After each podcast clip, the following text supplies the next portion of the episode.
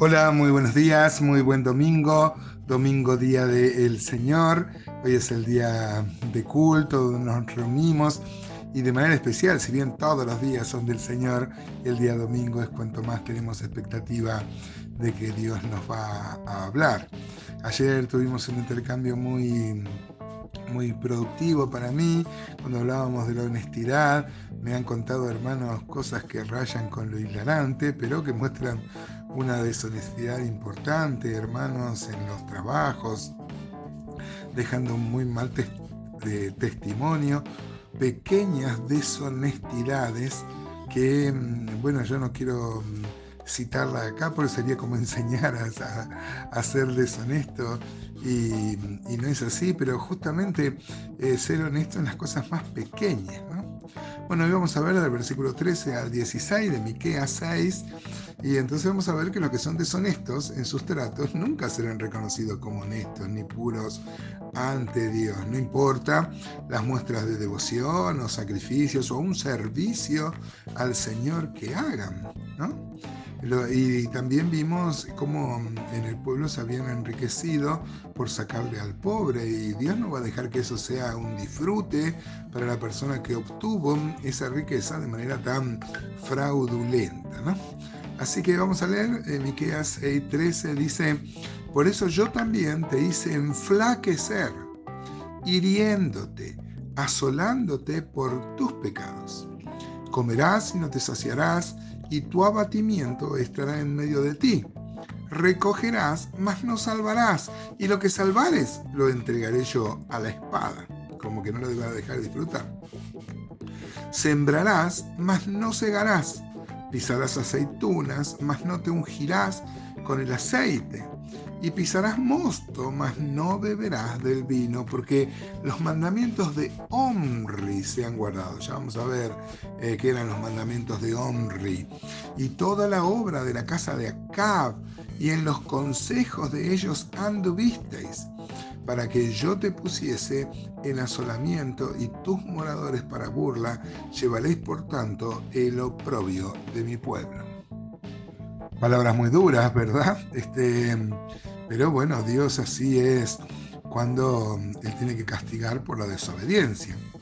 Si uno va a Levítico, por ejemplo, capítulo 26, luego de las bendiciones eh, por obedecer viene el castigo si uno no obedece, si desobedece. Por ejemplo, Levítico 26, 14 dice, pero si no me oyereis, ni hiciereis todos estos mis mandamientos, y si desdeñareis mis decretos, y vuestra alma menospreciare mis estatutos, no ejecutando todos mis mandamientos e invalidando mi pacto, yo también haré con vosotros esto Enviaré sobre vosotros terror, extenuación, calentura, habla de la fiebre, que consuman los ojos y atormenten el alma, y sembraréis en vano vuestra semilla, porque vuestros enemigos la comerán. Así pasa con la persona que desobedece. En el Antiguo Testamento era más enfático, más automático, ¿no? Más este, la persona obedecía, era bendecida por Dios, la persona no obedecía, recibía esta disciplina tan dura. Acá dice que van a enflaquecer, o sea que no van a poder disfrutar, van a pasar hambre verdaderamente, ¿no? La palabra significa, la palabra hebrea, un vacío en el vientre, con la sensación de hambre, ¿no? De, de pasar hambre, aún habiendo sembrado, porque esto iba a caer en manos de los enemigos, ¿no? Dice claramente el 6.15 de Miqueas, sembrarás, mas no segarás, pisarás aceitunas, mas no te ungirás con el aceite y el mosto, mas no beberás vino. O sea, van a pisar el mosto a la suba, pero no van a beber el vino. Van a pisar las aceitunas, pero no va a poder ungirse con el aceite, con el resultado. Podríamos citar eh, eh, eh, recién cité a Levítico 26, pero Deuteronomio 28, por ejemplo, que habla de la obediencia y la desobediencia en la misma línea, dice, por ejemplo, Deuteronomio 28, 38, sacarás muchas semillas del campo y recogerás poco porque la langosta lo consumirá. Plantarás viñas y labrarás, pero no beberás vino, ni recogerás uva, porque el gusano se las comerá. Tendrás olivos en todo tu territorio, mas no te ungirás con el aceite, porque tu aceituna se caerá.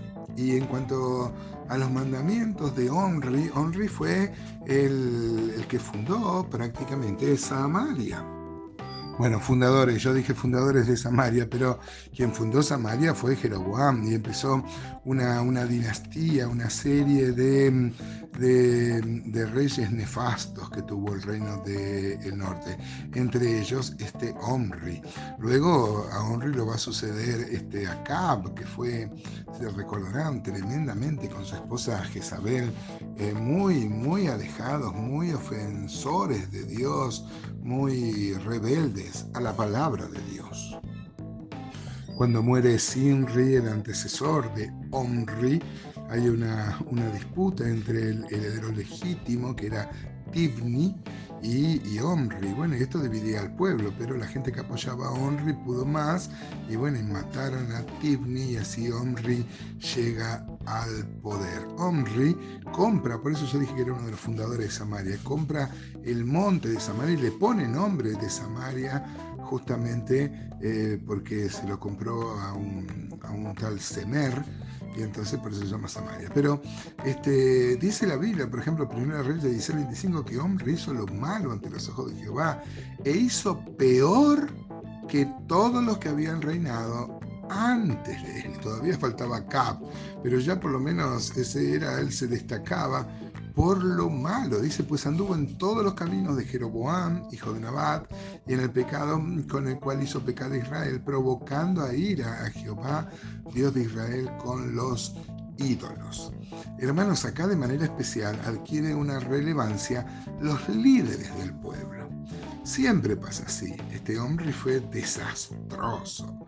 Fue más desastroso que los, que los que lo antecedieron desde Jeroboam pero todavía faltaba otro peor, pero qué bárbaro que la historia lo recuerde así, ¿no? Como el peor de los rebeldes. Siempre hablamos de la importancia de tener discípulos, de influenciar sobre las personas, sobre eh, y uno siempre influencia, o para bien o para mal. Dios nos libre, hermanos, de ser este, influenciadores para mal, como fue hombre. Fíjense que va a recordar acá este, eh, Miqueas que dice que todo el pueblo siguió los consejos de Omri, siguió los caminos de Omri, que se caracterizó por su idolatría, por, por, haber levantado eh, adoración a cuanto Dios falso andaba por ahí. Hermanos, Dios nos libre de la idolatría.